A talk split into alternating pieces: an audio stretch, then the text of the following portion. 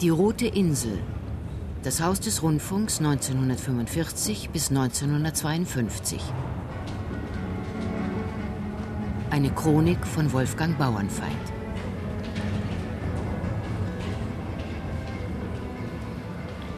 Ja, soll ich einfach mal vorlesen, was denn hier so Besucher schreiben? Die Schrift sieht gar nicht so alt aus. Komisch.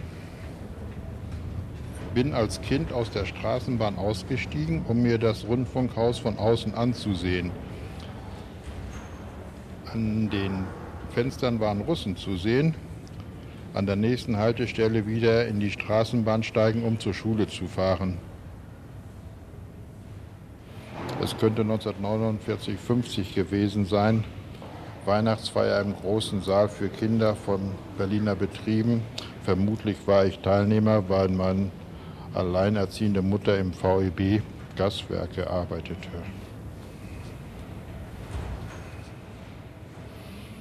Vielleicht irre ich mich und habe es übersehen, aber ich fand keine schriftliche Erwähnung Hans Mahle. Hans Mahle ist der Intendant gewesen, der den Berliner Rundfunk hier nach dem Krieg auf Anweisung der Sowjets aufgebaut hat.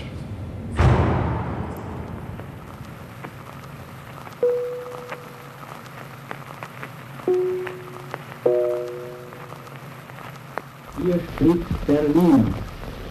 Spricht Berlin. Genossen, der große Vaterländische Krieg endete mit unserem vollen Sieg. Die Periode des Krieges in Europa ist zu Ende. Elf Tage nach der letzten Reichsansage, die gleichzeitig die Absage des Reichsrundfunks war, wird im Haus des Rundfunks an der Masurenallee wieder gesendet. Es ist der 13. Mai 1945. Um 20 Uhr mitteleuropäischer Zeit beginnt der Berliner Rundfunk auf Veranlassung der sowjetischen Besatzungsmacht mit seinem Programm eine Nachrichtensendung, Grußbotschaften von Stalin, Churchill und Truman, die Übertragung des Wortlautes der Urkunde über die bedingungslose Kapitulation der deutschen Streitkräfte, die Hymnen aller vier Alliierten, ein Stimmungsbild der Siegesfeier in Moskau, aber auch schon Nachrichten der Agentur Reuters über die Verhaftungen Himmlers und des Gauleiters im Sudetengau Hähnlein, unterbrochen von Märschen und dem Wolgalied. Ein Programm der Sieger, gerade mal eine Stunde und zehn Minuten lang. Ein Wunder der Improvisation. In der Trümmerwüste Berlin kann man plötzlich wieder Radio hören. Wenn man noch ein Empfangsgerät hat. Gleich nach Kriegsende fordert nämlich die Besatzungsmacht im Befehl Nummer eins die Abgabe aller Radioempfänger, entscheidet sich dann aber anders und forciert den Aufbau eines Senders. Widersprüchliche Signale – unter ihnen die Übertragung eines Nocturne in F-Dur von Pjotr Tschaikowski, gespielt von Herbert Jarczyk im Saal 2 im Haus des Rundfunks in der Masurenallee vier Tage nach der ersten Sendung.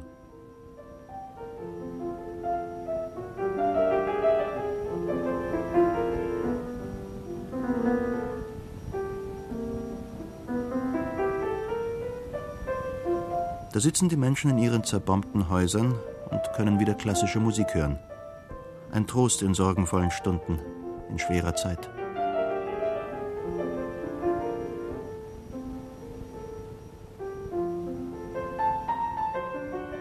Am 18. Mai geschieht ein weiteres, noch größeres Wunder. Im notdürftig von Schuttmassen geräumten großen Sendesaal findet ein öffentliches Rundfunkkonzert statt.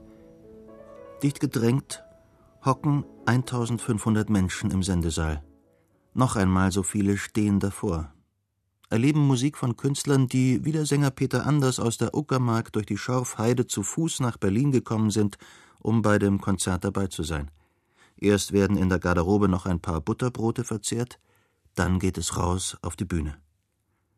Natürlich wird am Ende die neunte Symphonie von Beethoven gespielt, und als Solisten und Chor Freude schöner Götterfunken anstimmen, schluchzt der halbe Saal.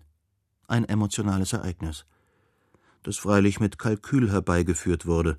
Die russische Besatzungsmacht will mit solchen Kulturveranstaltungen zeigen, dass sie buchstäblich Herr im Haus ist.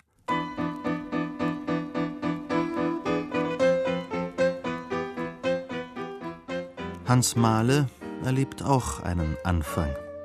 Er kommt mit der Gruppe Ulbricht nach Berlin und soll sich um die Jugendarbeit kümmern. Am 13. Mai erhält er einen Anruf des sowjetischen Stadtkommandanten Bersarin. Ich solle sofort nach Friedrichsfelde kommen und äh, man habe ganz wichtige Aufgaben für mich. Und äh, na, damals fragte man auch nicht viel, das war eben.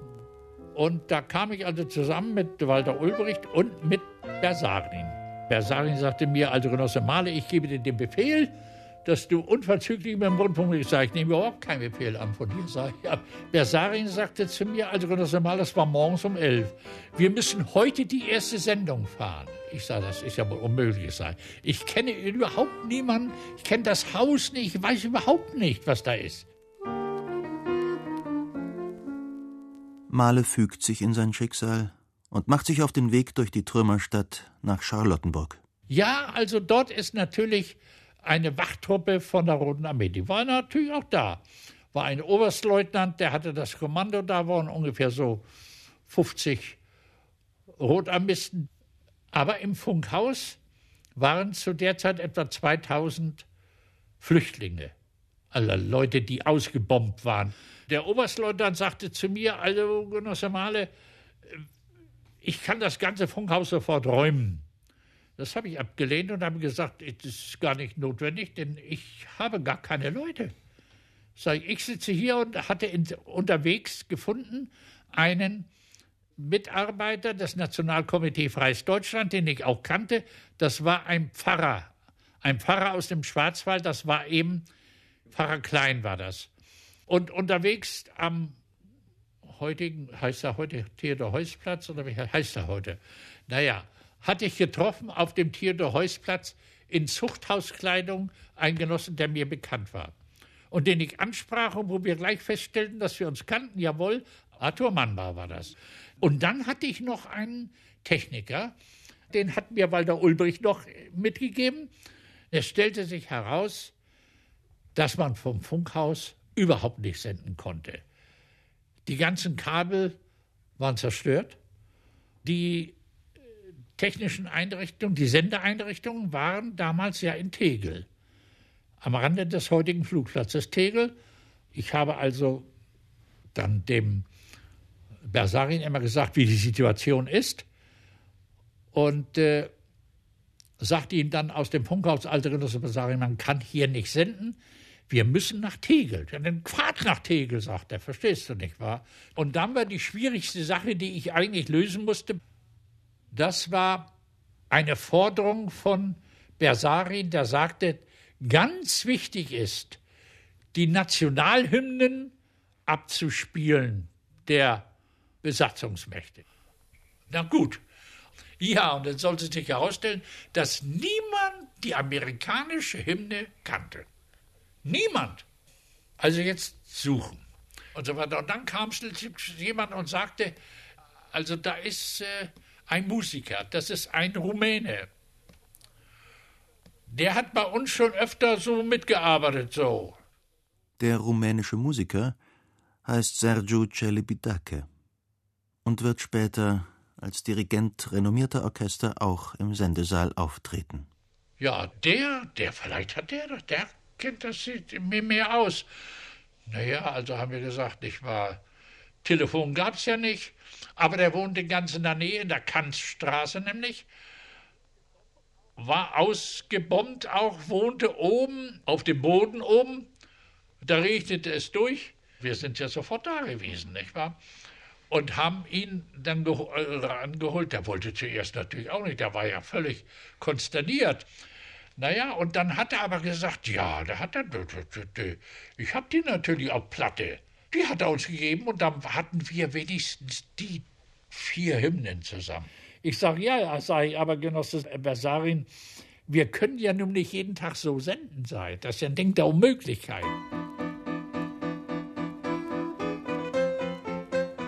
Doch auch das Unmögliche wird möglich gemacht. Das zeigen schon die nächsten Tage. Die Kabelwege nach Tegel sind inzwischen repariert und gesichert. Am 19. Mai sendet der Berliner Rundfunk sechsmal am Tag Nachrichten. Ab 22. Mai gibt es ein Vollprogramm von 6 Uhr morgens bis nachts 1 Uhr. In einem Kurzkommentar am zweiten Pfingstfeiertag 1945 heißt es: Berlin sendet wieder in ununterbrochener Folge ein volles Tagesprogramm. Mit Frühmusik und Frühgymnastik, mit abwechslungsreichen Morgenprogrammen, mit den Mittagskonzerten und der Musik zur Teestunde, mit heiteren und bunten Abendsendungen und beschwingter Tanzmusik bis in die späte Nacht hinein. In Kommentaren wird der Hörer zum ersten Mal wieder so informiert, dass er das wahre Weltgeschehen verstehen kann.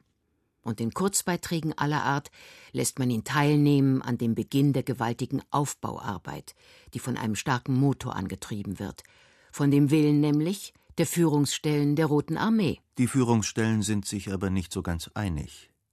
Im Mai und Juni 1945 kommt es zur Demontage im Funkhaus durch die Rote Armee, Technische Apparate, Instrumente, Schallplatten werden verladen, nach Osten gebracht, in den Omnibushallen von Zesen gestapelt, anderes wird auch direkt am Ort dieses Raubzuges hinter dem Funkhaus im Garagenhof an der Sohrstraße verbrannt. Hans Mahle, der inzwischen Intendant des Berliner Rundfunks geworden ist, wehrt sich und kann die Beschlagnahme des Gesamtarchivs verhindern. Darüber hinaus bittet der Berliner Sender am 25. Mai seine Hörer um Unterstützung und Mitarbeit.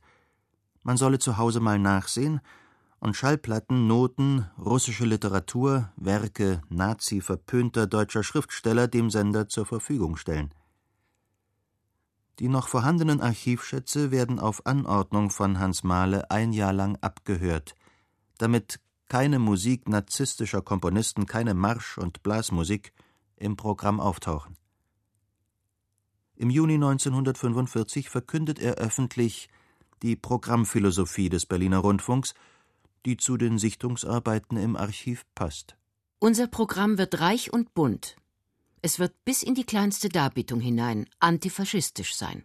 Damit ist der Kern der Rundfunkarbeit im Jahr 1945 beschrieben, mit Billigung der Sowjets natürlich, die alle Fäden in der Masurenallee in der Hand behalten. Aber wer macht das Programm in diesen ersten Nachkriegsmonaten? Zur Führungsmannschaft gehören Mitglieder der Gruppe Ulbricht, die aus dem sowjetischen Exil nach Berlin zurückgekommen sind, aber auch Emigranten aus westlichen Ländern, ehemalige Kriegsgefangene und Insassen von Konzentrationslagern, Fachleute wie Tontechniker und Musiker und ehemalige Mitarbeiter der Reichsrundfunkgesellschaft. Das Berliner Fußballidol Hannes Sobeck zum Beispiel arbeitet in der Sportabteilung, muss aber, wie 140 andere ehemalige NSDAP-Mitglieder, im Herbst das Haus des Rundfunks verlassen. Sie werden durch junge Genossen, meist ohne Rundfunkerfahrung, ersetzt. Bald arbeiten über 1000 Menschen in der Masurenallee. Das sowjetische Militär behält den Wachdienst, sonst bleibt es unsichtbar. Die deutschen Genossen werden schon wissen, wie man so ein Programm macht. Da muss man nicht nachsehen. Einstweilen jedenfalls. Zwei Sendebeispiele aus dieser unbeschwerten Zeit. Aber Anfänge sind ja oft unbeschwert. Was wir in unseren Schreibtischen fanden, ist eine Sendereihe, die sich mit der Hinterlassenschaft der Nazis beschäftigt. Da ist Zensur überflüssig. Auch bei der Sendereihe Sie fragen, wir antworten die unter der Leitung von Markus Wolf wichtige Informationen für den alltäglichen Überlebenskampf der kriegsmüden Berliner zusammenstellt. Zensurlose Zeiten. Sie ändern sich noch im Laufe des Monats Juni 45. Sowjetische Kontrolloffiziere beziehen im Funkhaus Quartier und entwickeln ein System der Vorzensur. Claire Jung, eine damalige Mitarbeiterin des Berliner Rundfunks, weiß zu berichten. Jedes Manuskript musste nicht weniger als acht Unterschriften aufweisen. Angefangen von der Redaktion über die Chefredaktion und den sowjetischen Abteilungslektor ging es zur Intendanz, wo zwei weitere Unterschriften erfolgten, zur Sendeleitung und schließlich zum höchsten sowjetischen Zensor. Jede Zensurstelle sollte die Beiträge mit entsprechenden Änderungen mit unterschiedlichen Farbstiften abzeichnen, was mitunter nicht wenig Verwirrung schuf. Auch Bertha Waterstraat, die auf Empfehlung von Johannes R. Becher schon im Juni 1945 zum Rundfunk kommt und in der Abteilung Künstlerisches Wort arbeitet, kann ein Lied von den Zensurmaßnahmen singen. Es ist allerdings eher Eine heitere Melodie, ohne große Folgen. Also der über allen war, Major Kosanow, der musste alle, alles was über den Sender ging, musste durch seine Zensur. Und stellen Sie sich mal vor, was das bedeutete. Na, und der kam dann nur gar nicht mit dem Lesen nach. Und da musste man immer rennen, seinen Manuskripten hinterherrennen, dass man die alle abgezeichnet bekommt, immer durch die Korridore rauf und runter. Und einmal, da war eine ganz prekäre Situation. Der Schauspieler war schon da, die Sendung durfte nicht platzen, aber das Manuskript war von Rosa noch nie abgezeichnet. Und da rannte ich in das Zimmer von Rosanov und die Vorzimmerdame sagte, es geht nicht, da ist eine Sitzung. Ja, ich, ist mir ganz egal. Und da gehe ich rein und da war er und dann welche, äh, der Intendant und der Personaldirektor und weiß der Kuckuck was. Und da sage ich, Major Rosanov, wenn ich mein Manuskript jetzt nicht kriege, dann bringe ich sie um. Und da hat er das geholt, er hatte das schon parat und er sagte, es wäre aber nicht gut für die deutsch-sowjetische Verständigung, Frau Waterstadt. Und naja, dann hatte ich das Manuskript und dann einen furchtbaren Anranzer vom Intendanten und so, wie man sowas sagen kann. Die wollten mich schon mal rausschmeißen, weil ich immer so frech war. Beeindruckend ist noch ein anderes Erlebnis in jenen Tagen, das wieder einmal die wirklichen Machtverhältnisse im Berliner Rundfunk dem Intendanten vor Augen führt. Hans Mahle wird zum Sitz der politischen Hauptverwaltung nach Karolinenhof im Ortsteil Berlin-Grünau beordert. Und dann aßen wir erst und tranken uns zu und was weiß ich. Und dann kam eine hochnotpeinliche Frage von dem Generaloberst. Also, Genosse Male, wir werden uns mal einen Moment zurückziehen. Und dann zogen wir uns an eine Ecke zurück. Dann kriegte er eine, einen Ordner heraus. Da war also plötzlich in Englisch, ja, in Englisch und in Französisch, ganze Sendungen des Berliner Rundfunks äh, wiedergegeben und das war also den Alliierten, den westlichen alliierten Militärbehörden mitgeteilt worden. Und die hatten sich offensichtlich bei Stalin oder bei Zhukow beschwert. Beschwert darüber, dass es in Berlin einen deutschen Rundfunk gibt, was erstens gegen die Beschlüsse von Yalta spricht. Ja, habe ich gesagt, ja, sage ich, das stimmt alles. Das stimmt alles, sage ich. Ja, so bezeichnen wir uns. Deutscher Demokratischer Rundfunk, jawohl. Und dann also äh, ging der Generaloberst, ich feierte weiter bis morgens um sechs, dann erschien der wieder, dann hatte der inzwischen wahrscheinlich mit dem Hauptquartier in Moskau alles besprochen. Ja. Und dann sagt er, also Genosse Male, machen Sie so weiter, sagt er zu mir. Ja, so. Nicht? Das war also noch lange vor der Potsdamer Konferenz. Aber der Rundfunk, den wir jetzt in Berlin freigegeben haben und den du leitest, der wird nicht in der alliierte äh, Kontrolle kommen, sondern da sorgen wir dafür, dass er bei uns bleibt. In dieses Umfeld hinein gerät ein alter Bekannter, Peter Bosse, das Funkwunderkind aus den Anfangsjahren des Berliner Senders, der später wegen seiner jüdischen Mutter mit Berufsverbot belegt wurde und nun wieder aus den Kriegswirren auftaucht.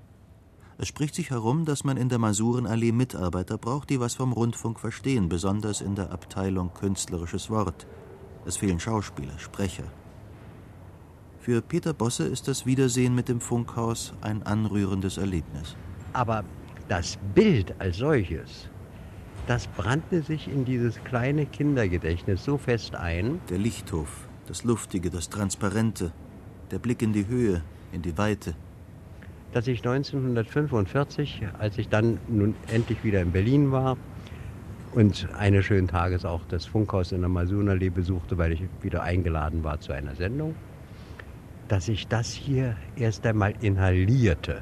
Ich verweilte erst mal hier im Eingangsbereich in dem großen äh, Gelände und zog mir jedes einzelne Bild hinein. Ließ den Kopf allmählich an den großen, schön geklinkerten Wänden emporgehen bis oben unter das Dach und sagte, ja, das ist es. Das Funkhaus. Ab 1946 arbeitet Peter Bosse als freier Mitarbeiter für das Funkhaus in der Masurenallee. Er liest Texte, ist Sprecher für Hörspiel, Frauensendungen, den Jugendfunk, für das aktuelle Wort und wird am 15. Mai 1950 einen festen Vertrag als Sprecher für den Deutschlandsender bekommen, der ab 1. Mai 1949 auch aus dem Haus an der Masurenallee sendet. Ein Zwilling des Berliner Rundfunks, der Informationen aus der sowjetischen Zone für Westdeutsche ausstrahlt. Bei seinen ersten Produktionen in der Masurenallee läuft ihm ein Pionier des Rundfunks über den Weg, der für viele Radioleute schon Legende ist. Und da habe ich natürlich auch Alfred Braun wieder hier im Haus gefunden und bin ja auch als erstes gleich wieder zu Alfred Braun gerannt und gesagt, kann ich bei dir? Und der hat mich mit offenen Armen hier aufgenommen. Und so war ich wieder in der geliebten Masurenallee, wieder im geliebten Haus des Rundfunks, habe bei ihm sofort vier Nächte ein großes Hörspiel, eine schöne Rolle bekommen, habe während der äh, Ausbildungszeit in der Schauspielschule immer hier im Berliner Rundfunk ein bisschen freischaffend gemacht. Und als ich also meine Schauspielprüfung abgelegt hatte, da hat mich Alfred Braun hier sofort wieder im Berliner Rundfunk auch fest angestellt, was ja eine Riesenehre war. So natürlich ist es nicht, dass Peter Bosse in der Masurenallee auf Alfred Braun trifft. Das Kriegsende erlebte Braun in einem kleinen Häuschen in Schwäbisch Gmünd. Dann kamen die Amerikaner, die von dem Filmregisseur Alfred Vorer gehört hatten, dass der berühmte Braun in der Nähe von Stuttgart beschäftigungslos im Grünen sitzt. Sie fuhren mit einem Jeep vorbei und baten ihn, beim Aufbau des Stuttgarter Senders zu helfen. Ende 1946, Anfang 47 meldet sich der Berliner Rundfunk. Die Rundfunklegende soll beim Aufbau der Abteilung Künstlerisches Wort mithelfen. Eta Ament, seine Tochter, blickt zurück. Und er wurde hier der Leiter der Abteilung Künstlerisches Wort. Hatte mit Politik überhaupt nichts zu tun. Und dann kam die Blockade. Und es zeichnete sich ab, dass man wird einmal Stellung nehmen müssen. Vorläufig hatte man überhaupt keine Stellungnahme von ihm verlangt in irgendeiner politischen Art.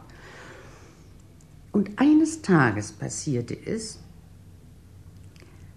dass die Russen zu ihm kamen und sagten, er möchte einen Kommentar verlesen. Einen politischen Kommentar, es war mal wieder Streit gewesen. Ich kann mich nicht mehr erinnern um was es ging. Ich glaube, um irgendeinen Flugplatz oder so, wo Terrainstreitigkeiten waren. Und da sollte er Stellung nehmen. Das heißt, er sollte nicht, sondern er sollte das ablesen. Da hat er gesagt, ja, bitteschön, das ist doch nicht mein Ressort. Wieso soll ich das plötzlich ablesen? Und da haben sie, ja, sie verlangen das von ihm. Und da hat er gesagt, und hiermit kündige ich sofort. Und ist sogar unter Zurücklassung seines geliebten Hutes aus dem Hause gerannt und hat es nicht wieder betreten. Der Hintergrund? Um 10.45 Uhr am 16. Dezember 1948 fallen in Tegel die beiden Sendetürme des Berliner Rundfunks. Die Franzosen sprengen sie, weil sie ihrer Meinung nach den Flugverkehr in Tegel behindern. Nach der Sprengung bricht der Sendebetrieb zusammen und erst zwölf Stunden später kann das Programm des Berliner Rundfunks via Sender Leipzig wieder empfangen werden. Eine weitere Eskalation im Kalten Krieg sei das mal wieder, sagen die Russen, und entsprechend dieser Einschätzung wird ihr wütender Protest in einen Kommentar verpackt. Wer kann das besser vortragen als die sonore Reporterstimme Alfred Brauns? Alfred Braun aber will in diesem Krieg nicht mitspielen. Man wird einen anderen Sprecher gefunden haben. Seltsam aber ist, dass Alfred Braun nach seinem fulminanten Abgang Leiter der Abteilung Künstlerisches Wort bis zum September 1949 bleiben wird, als sei nichts geschehen. Er nimmt auch einen Kommentar zum 1. Mai dieses Jahres auf, der über den Sender geht. Und da ist sie wieder, die berühmte Reporterstimme von Alfred Braun. Wir Rundfunkschaffenden kämpfen für den Frieden heißt der Maispruch über dem Eingang des Hauses. Die hohen Pappeln, die in langer Reihe vor unserem Haus stehen, die sind so barbarisch hart und gründlich gestutzt und beschnitten worden im Vorfrühling, dass statt der hohen grünen Büsche, die sonst im Mai hier aufgesteckt stehen, nur Stangen übrig geblieben sind. Aber auch an den nackten Stangen ist jetzt Frühling geworden. Also los, Fahrer, hinein in die Stadt. Und immer wieder, während wir weiterfahren durch die Straßen, Spruchbänder. Man muss den Krieg erschlagen, damit der Friede leben kann. Den Frieden beschwört er, obwohl er, wie alle anderen Berliner, schon längst mitten im Kalten Krieg lebt. Das schreckt auch Herbert Gessner nicht ab. In München hatte er Rundfunk gemacht und die Entnazifizierungspraxis in seinen Kommentaren kritisiert. Er nannte im Radio München auch ehemalige braune Bonzen beim Namen. Man riet ihm zur Zurückhaltung. Er protestierte gegen diese Halbheiten, indem er ein Angebot des Berliner Rundfunks zur Mitarbeit annahm. Im Februar 1947 kommt er in die Stadt und wird bald einer der beiden Chefkommentatoren des Senders. Aus den Westzonen kommt auch der andere Chefkommentator, Karl Eduard von Schnitzler, der bald eine Berühmtheit werden wird. Ein Mann der scharfen Worte. Zum Grundkanon der Rundfunkpolitik in der Masurenallee gehört auch das Thema deutsche Einheit, die drohe verloren zu gehen. Dies ist nicht mehr zu übersehen, als der Berliner Rundfunk am 11. Juni 1948 zu einer Diskussion über innerdeutsche Fragen im großen Sendesaal einlädt. Zu einer öffentlichen Diskussion über das Thema das Volksbegehren des Deutschen Volksrates für Einheit und gerechten Frieden, ja oder nein, haben auf dem Podium des großen Sendesaals des Berliner Funkhauses die Vertreter des Nordwestdeutschen Rundfunks und des Berliner Rundfunks Platz genommen. 1300 Menschen erwarten die Diskutanten aus Ost und West im großen Sendesaal. Die Stimmung ist aufgeheizt. Wird es zu Tumulten kommen? Ein kleiner, feingliedriger Mann mit Brille ergreift das Wort. Es ist Axel Eggebrecht, der als Moderator dieses Gespräches ausersehen ist. Auch ein Urgestein des Rundfunks, der nach Restriktionen in der Nazizeit am Aufbau der Feature-Abteilung des Nordwestdeutschen Rundfunks mitwirkt, neben Schnabel, von Zahn und Andersch, die als Radiopioniere in Hamburg das Gesicht des öffentlich-rechtlichen Rundfunks prägen werden. Jetzt ist der Moderator erst einmal um Beruhigung bemüht. Liebe Hörer, Sie alle erleben eine Art Premiere. Denn was sich jetzt hier abspielen wird, das hat es wohl bei Boxkämpfen in den letzten zwei oder drei Jahren schon manchmal gegeben, dass verschiedene Zonen und verschiedene Sender sich darüber einigten, gemeinsam eine Sendung äh, zu, auszustrahlen. Aber Diskussionen wie die heutige sind noch niemals gemeinsam gesendet worden seit 1945. Hoffen wir, dass der Streit der Ideen, mögen sie nun alt oder neu sein, die hier aufeinanderprallen, ebenso interessant wird. Und wenn wir in dem Bild bleiben wollen, dann muss ich als äh, Leiter der Diskussion, also gewissermaßen als Unparteiischer, ermahnen, Tiefschläge möglichst zu vermeiden. Das heißt also, dass wir in dem fairen Geist unsere Diskussion miteinander führen wollen. Es ertönt kein Gong. Die Boxer gehen dennoch auf der Bühne des Sendesaals aufeinander los. Es gibt keinen offenen Schlagabtausch, aber es wird heftig geklammert. Thema soll das Volksbegehren für Einheit und gerechten Frieden sein, das in der sowjetischen Zone und in Ostberlin durchgeführt wird. Willst du Deutschlands Not abwehren, zeichne dich ein beim Volksbegehren, heißt es überall auf Plakaten. In der amerikanischen und französischen Zone und in den entsprechenden Sektoren Berlins wird das Sammeln von Stimmen für das Volksbegehren verboten. Damit würde Stimmung für einen gesamtdeutschen sozialistischen Staat gemacht, ist die Begründung. Die ostdeutsche Seite kontert mit dem Vorwurf, Seit der Londoner Konferenz der Westalliierten vom 6. März 1948 sei klar, dass sie die Abspaltung der Westzonen wollten und einen eigenen föderativen Staat. Diffamierungsversuche. Gessner, Berliner Rundfunk. Jugendliche, die Plakate für das Volksbegehren klebten, würden in Handschellen durch den französischen Sektor geführt oder wie in Bukow geschehen mit Polizeihunden gehetzt.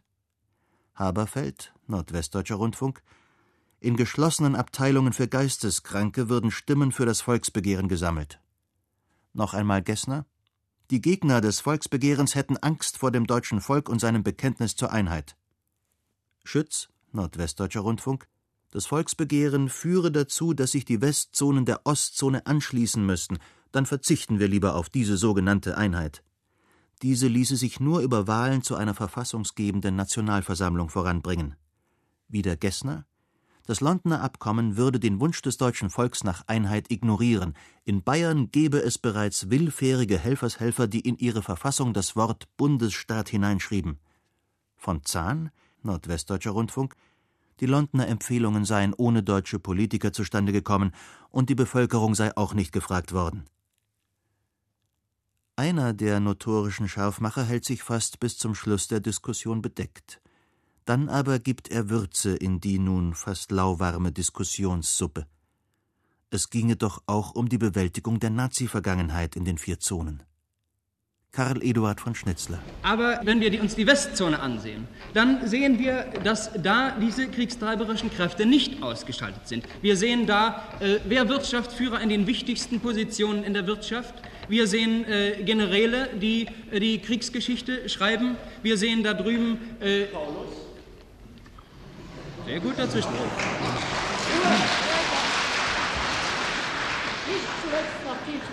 Paulus befindet sich in sowjetischer Kriegsgefangenschaft. Die Generäle, die sich. Das Schlusswort hat Axel Eggebrecht. Er spricht eine Einladung nach Hamburg aus. Man will sich wiedersehen, trotz dieser nicht sehr ergiebigen Diskussion. Denn Hauptsache sei, man habe nicht über sich, sondern miteinander geredet. Es soll nicht dazu kommen.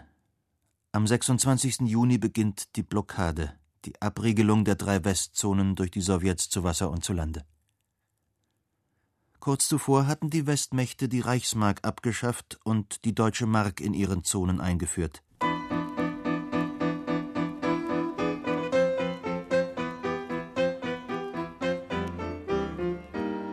Mit der Gründung der DDR 1949 ändern sich die Verhältnisse auch im Berliner Rundfunk.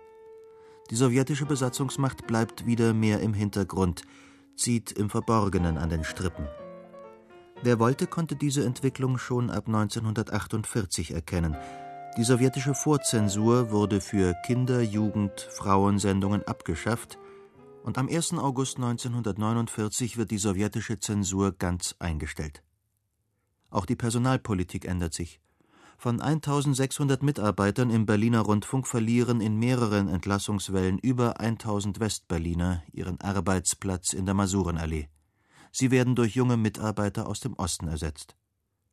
Es bleiben nur etwa 200 Musiker und Schauspieler Westberliner Herkunft übrig, für die so schnell kein Ersatz zu finden war. Der Nachfolger Hans Mahles, der Intendant Heinz Schmidt, fällt in Ungnade. 1948 ließ er im großen Sendesaal noch Ost und West miteinander diskutieren, zeigte sich auch für Hörervorschläge aufgeschlossen, erprobte neue Sendeformen. Jetzt kritisiert ihn Gerhard Eisler, der Bruder des Komponisten Hans Eisler, der das Amt für Information zur Kontrolle des Rundfunks mittlerweile übernommen hat. Anstatt zum Angriff überzugehen und die gegnerischen Argumente zu ignorieren, hatte er sich auf Diskussionen mit dem Gegner eingelassen und damit auf die gefährlichste Weise die politischen Prinzipien bloßgestellt. Er wird im Oktober 1949 durch Kurt Heiß vom Sender Leipzig ersetzt. Der Jugendfunk-Mitarbeiter Karl-Heinz Külkens erlebt den Niedergang des alten Intendanten aus unmittelbarer Nähe. Und dann war ich dann etwas über 20 und wurde dann zu einer Aktivtagung in die, ich glaube, in die Waldstraße war es in Berlin, geladen an einem Wochenende plötzlich äh, saßen da Leute, die man auch kannte und äh, na, benahmen sich wie Untersuchungsrichter in einem Mordprozess, möchte ich mal, also um die Atmosphäre zu schildern, aber nicht so sachlich, äh, sondern na, sehr zielgerichtet und bohrend und, und selbst kleinste Ausrutscher ausnutzen, um da reinzufahren und, und vermeintliche Widersprüche aufzudecken und so weiter. Und der Heinz Schmidt, der bei seinem Schlusswort, das man ihm erteilte, fast weinte. Ein Mann, der immerhin ja schon ein, ein bewegtes Leben hinter sich hatte und der also in der Immigration war und, und Antifaschist war, der äh, versuchte also dann gar nicht mehr sich zu verteidigen, sondern mir schien, er war selber auch fassungslos über das, was ihm und einigen anderen geschah. Und äh, es gab mir einen Schock.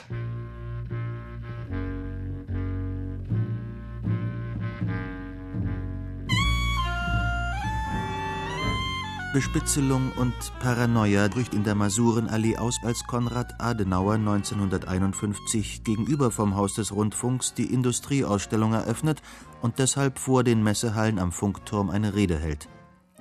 Helga Wende-Thiele hat an diesem Tag Dienst. 1951 war dann noch ein herausragendes Ereignis in der Westberliner Masurenallee herausragend aber speziell für mich.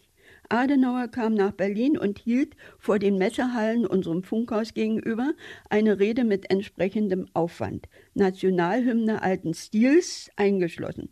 Zuvor hatte die Kaderabteilung unseres Hauses ein Rundschreiben an alle Mitarbeiter des Inhalts verschickt, dass an diesem Tag Zitat alle Mitarbeiter, die nicht für die Sendung arbeiten, den Funk zu verlassen haben. Für die im Haus befindlichen Kollegen ist es verboten, an die Fenster zu treten, die zur Masurenallee hinausführen. Zitat Ende. Die Kommentatoren, auch Gessner, also wurden von Karl Eduard von Schnitzler als Vorauskommando an die im Parterre befindlichen Wasserschläuche gerufen, hatten seinen Anweisungen zu folgen und auf das Kommando Wassermarsch zu achten, sollte sich der Gegner der Eingangstür des Funkhauses nähern. Was für Gegner war nicht bekannt. Von all dem bekam ich im dritten Stockwerk nichts mit. Um mich herum war wunschgemäß alles verwaist. Ich befand mich in meinem Zimmer, dessen Fenster den Ausblick auf die Adenauer Veranstaltung zulassen musste, wenn ich mich zu meinem Schreibtisch begab, der quer vor dem Fenster stand. Trotz des Verbots verhielt ich wirklich nur einen kleinen Augenblick davor, als ich in diesem Moment die Tür öffnete, behutsam kam erst ein Kopf zum Vorschein, dann der ganze Hauspolizist, der von Zimmer zu Zimmer ging um zu kontrollieren, ob das ausgesprochene Verbot nicht übertreten wird. Sein Gesicht war unfreundlich, seine Worte noch eine Steigerung davon. Mein Entsetzen empfinde ich heute noch. Natürlich zog das einen geharnischten Brief der Kaderabteilung mit scharfer politischer Zurechtweisung nach sich. Gessner nahm mir diesen Brief aus der Hand und ging sofort zum Kaderleiter. Er kannte die politische Tragweite jeder noch so kleinen Auffälligkeit, zumal sie auf ihn als unmittelbaren Vorgesetzten zurückfallen musste. Der Vorwurf, seine Mitarbeiter nicht zur verlangten Staatstreue zu erziehen, liegt auf der Hand. In meinem Fall kam Gessner ohne Brief von der Kaderabteilung zurück und ohne seine weitere Erklärung. Ich habe nichts mehr von der Kaderabteilung gehört, bis auf weiteres.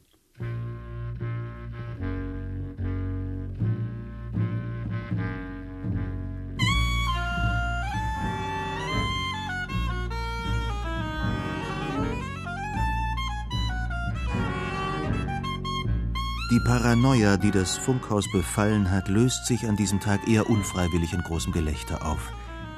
Menschen nähern sich dem Eingang des Hauses des Rundfunks.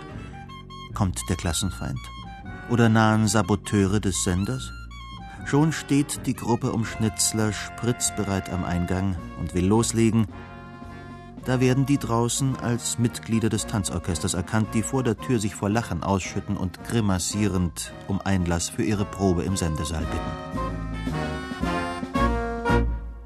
Nicht ulkig sind Gerüchte, in der Masurenallee habe die Staatssicherheit ein Büro und von dort würden arglose Besucher verschleppt, die meinten, sie kämen in den Rias oder in das Westberliner Studio des Nordwestdeutschen Rundfunks. Schilder werden vor dem Funkhaus als Warnung aufgestellt. Achtung, dies ist kein Westberliner Sender. Es wird suggeriert, der Berliner Rundfunk sei eine Menschenfalle. Der Eingang zum Haus des Rundfunks wird in der Öffentlichkeit zum Tor in das Verderben. Peter Bosse. Über diesen Eingangskomplex ist viel geschrieben worden und äh, es ist behauptet worden, dass wer in dieses Haus hineingegangen ist, dass der unter Umständen nicht wieder rausgekommen ist, weil er dann sofort von den Kräften des Hauses hier verhaftet wurde und nach dem Ostsektor transportiert wurde. Ich muss Ihnen sagen, diese ganzen Geschichten, die man dort in der Presse gelesen hat, die sind von Sensationsreportern äh, gemacht worden. Es sind Prozesse sogar angestrebt worden die Prozesse sind in den Anfängen stecken geblieben und dann abgeblasen und die äh, bis dahin unter, in Untersuchungshaft sitzenden vier Mitarbeiter dieses Hauses sind dort freigesprochen worden. Also es ist eigentlich nie richtig geklärt, wo diese Anklage hergekommen ist, welchen vernünftigen Boden gehabt hat. Aber es drehte sich immer um diesen Eingang. Das war die magische Grenze. Peter Bosse meint den Gladewitz-Prozess, der im August 1951 große Wellen schlägt. Ein Mann aus Aue im Erzgebirge sei gekommen, in den Berliner Rundfunk hineingegangen und dann dort auf mysteriöse Weise verschwunden. Die Angelegenheit bleibt verworren. Der Ostseite ist aber klar, dass die Enklave Funkhaus an der Masurenallee auf Dauer nicht zu halten ist. Schon 1947 wird in Ostberlin-Grünau ein Ausweichstudio eingerichtet. Ab 1948 werden Einrichtungen des Funkhauses nach Ostberlin verlagert. Im Dezember 1951 mit dem Bau eines neuen Funkhauses in Berlin-Oberschöneweide in der Nalepa-Straße begonnen. In der Masurenallee wird die sowjetische Wachmannschaft von 20 auf 50 Soldaten verstärkt und der Eingang mit einem Scherengitter verengt, so dass sich Besucher dort buchstäblich durch eine schmale Gasse zwängen müssen. Außerdem werden Essensvorräte und 45.000 Liter Dieselkraftstoff für die Notstromversorgung eingelagert. Der Countdown läuft und als von ostzonaler Seite die Westberliner Exklaven Steinstücken, Papebucht, Erlengrund und Fichteberg abgeriegelt werden, kontert die englische Besatzungsmacht mit der Absperrung des Hauses des Rundfunks und der Umzäunung des Gebäudes mit Stacheldraht. In der Nacht zum Dienstag, dem 3. Juni 1952, beginnt diese Aktion.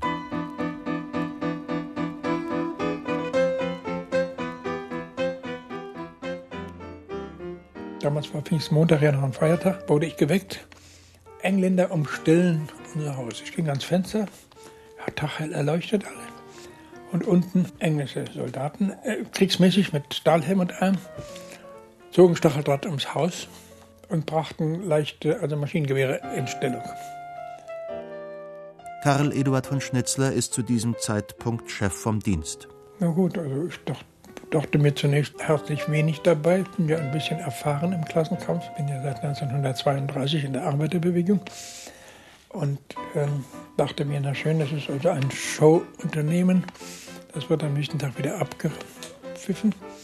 Aber nein, es sollte eine andauernde Belagerung sein. Am Morgen des Dienstag dann, Dienstag am Vormittag, kam dann der englische Stadtkommandant und verhandeln mit, mit mir.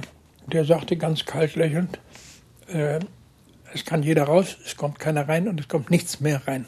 Ich sagte also aushungern. Doch wenn Sie so wollen, ja. Daraufhin habe ich diese Situation meiner Mannschaft dargelegt. Ich habe die alle zusammengerufen in die große Eingangshalle. Im Westen rätselte man darum herum. Es war natürlich interessant zu erfahren, wie viele denn da nur eingeschlossen waren. Die Schätzung im Westen ging damals zwischen 3 und 200. Wir waren 64. Ich habe Ihnen allen dargestellt, was beabsichtigt ist. Ich mache hier auch ausdrücklich aufmerksam, dass ernste, lange und entbehrungsreiche Tage auf uns zukommen. Wer also glaubt, dem nicht gewachsen zu sein oder dem entgehen zu wollen, ohne Ansehen der Person, stelle ich ihm frei, das Haus zu verlassen. Keiner hat das Haus verlassen. Andere aber wollen in das Haus hinein. Werner Grunow zum Beispiel. Er will wie jeden Morgen seinen Dienst antreten. Ich kam dann ganz normal hierher zur Arbeit. Wie immer mit der S-Bahn eingestiegen, gefahren, bis Witzleben ausgestiegen, als ein ganz normaler Vorgang. Aber ich kam ehrlich gesagt nicht weit, dann äh, Stacheldraht, dass man überhaupt nicht weiterkam. Es war einfach Ende. So wie Werner Grunow ergeht es vielen Mitarbeitern des Berliner Rundfunks und des Deutschlandsenders. Sie stehen vor dem abgesperrten Gelände und kommen in ihr Funkhaus nicht hinein. Sagen wir mal, die, die, dieses Erlebnis mit dem Stahldraht, und, und man hat das ja als unmittelbar äh, erlebt und empfunden, muss ich mal sagen, war, da man dieses Haus, diese Arbeit, die Menschen hier, mit denen man zu tun hatte, äh, außerordentlich verbunden war, war das ein ungeheurer Einschnitt, muss ich mal sagen. Und zwar eben nicht bloß, dass man hier nicht mehr her konnte, sondern dass es auch die Möglichkeit gab, durch Stacheldraht so eine Geschichte einfach äh, zu schließen. Für die Eingesperrten in der Masurenallee beginnt ein erträgliches Lagerleben. Man arrangiert sich und der Chef vom Dienst fühlt sich auch für die Freizeitgestaltung im Funkhaus verantwortlich. So, Beschäftigung, die Menschen beschäftigen. Nun hatten wir ein schönes Musikarchiv, machten also Konzerte, gezielte, klassische Unterhaltung, Operette, Tanzmusik, machten Tanzabende, äh, haben Lesungen gemacht, wir haben eine glänzende Bibliothek gehabt. Und es herrschte an sich eine gute Stimmung und die persönlich und ein bisschen unter familiärem Druck standen, die wurden dann sehr menschlich getröstet. Dann hat der Westen eine neue Platte aufgelegt. Als er merkte, wir kapitulieren nicht, wurde uns der Strom abgedreht. Da liefen unsere Generatoren im Keller an, wir hatten eigenen Strom. Dann wurde uns das Wasser abgedreht. Da lief unser, unsere Pumpe an, wir hatten einen eigenen Brunnen. Man ist autark. Durchhalteparolen. Jeden Samstag findet im Casino Ringelpiez mit Anfassen statt.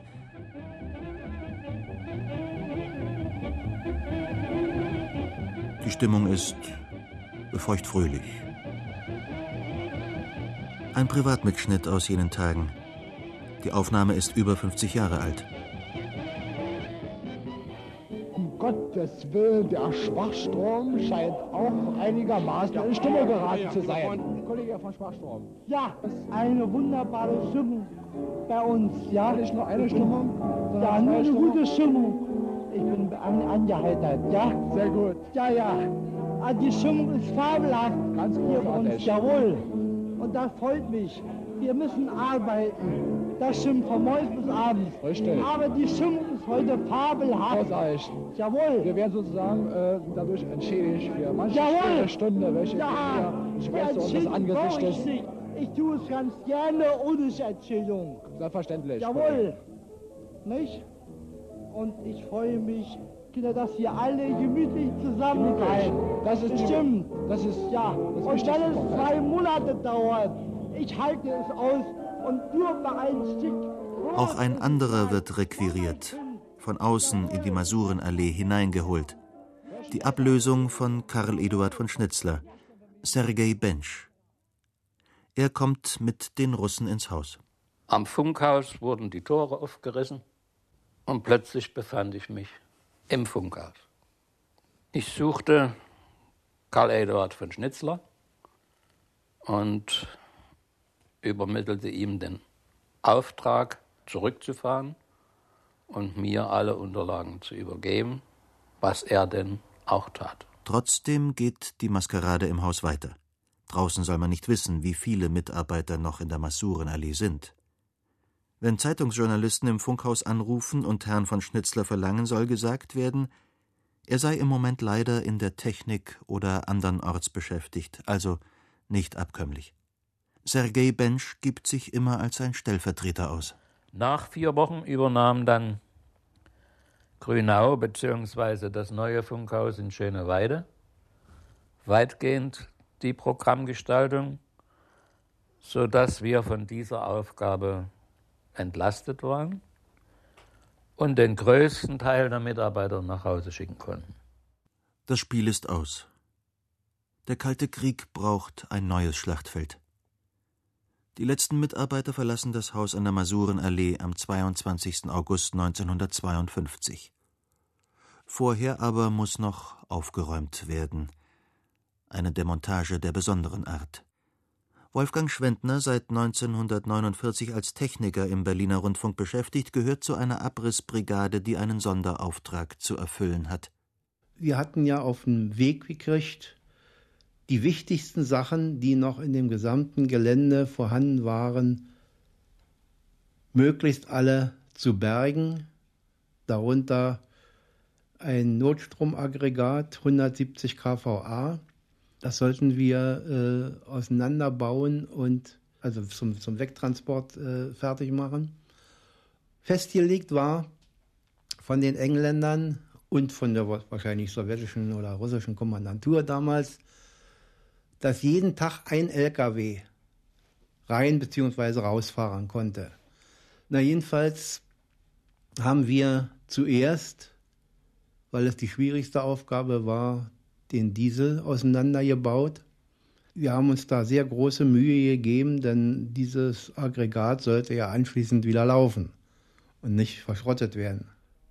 Eine zweite Aufgabe war, was uns sehr ans Herz gelegt wurde, einen kostbaren Blüthner Flügel zu bergen, aber keiner wusste, wo der stand. Den haben wir natürlich mächtig gesucht. Der hätte ja stehen können im großen Sendesaal, im Saal 2 und Saal 3. Und äh, so ohne weiteres haben wir den Flügel nicht gefunden. Dort gab es mehrere Nebengelasse. Das waren teilweise verschlossene Räume mit schweren Eisentüren. Aber es blieb uns nichts weiter übrig, um den Flügel zu finden, solche Türen aufzubrechen. Schlüssel gab es ja da nicht. Na, wir haben den aber zum Schluss haben wir den gefunden.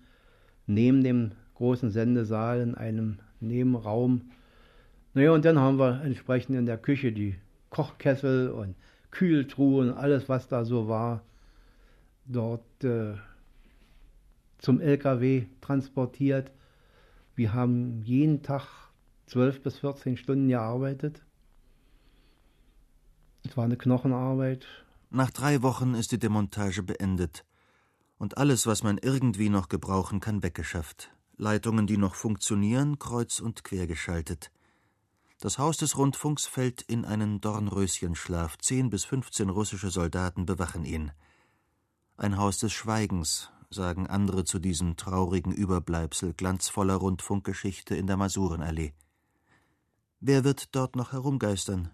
Bredow, Braun, Magnus, die großen Rundfunkpioniere? Der Verführer Goebbels, Reichsintendant Glasmeier, berühmte Schauspieler, Sänger und Literaten? Herbert Gessner und Karl Eduard von Schnitzler beschwören kurz nach dem Volksaufstand vom 17. Juni 1953 einen anderen Geist in ihrem Memorandum über die Ära des Berliner Rundfunks in der Masurenallee. Es ist der Geist des Scheiterns. Zur Vorlage bestimmt bei sowjetischen Stellen und beim Genossen Otto Grote wohl. Helga Wende-Thiele hat es zur Hand. Dieses wunderbare Memorandum wäre anwendbar gewesen für das ganze SED-System. Anwendbar auf die ganze DDR. Und das in einer Zeit, wo Zuchthaus immer, immer und ständig am Ende aller Dinge stand. Dieses Dokument haben beide im großen Vertrauen Johannes Erbecher überreicht und der hat es nicht weitergegeben. Schon der erste Absatz nennt die Dinge beim Namen. Vergeblich. Der Rundfunk hat als entscheidendes Instrument der öffentlichen Meinungsbildung versagt. Er hat die Information und Beeinflussung der Bevölkerung den irreführenden gegnerischen Sendern überlassen. Nur eine grundlegende Reorganisation, auch auf künstlerischem Gebiet, kann den Rundfunk in die Lage versetzen, das Interesse und das Vertrauen der Hörer wiederzugewinnen und den Einfluss der gegnerischen Sender zurückzudrängen. Die gegnerischen Sender werden das Haus des Rundfunks Jahre später zurückgewinnen und die öffentliche Meinungsbildung mit ihren Programmen bestimmen, in West-Berlin und andernorts. Aber das ist eine andere Geschichte. Die Rote Insel. Das Haus des Rundfunks 1945 bis 1952. Eine Chronik von Wolfgang Bauernfeind. Mit historischen Originaltönen und unter Verwendung von Aufnahmen aus den Sendungen Hier spricht Berlin aus der Geschichte des Funkhauses an der Masurenallee von Jan Eick und Alfred Braun Ein Leben für den Rundfunk von Klaus Lindemann und Götz Kronburger. Erzähler Ulrich Nöthen. Es sprach Uta Halland. Ton Kaspar Wollheim und Wenke Decker. Regieassistenz Fabian Schnedler. Regie der Autor.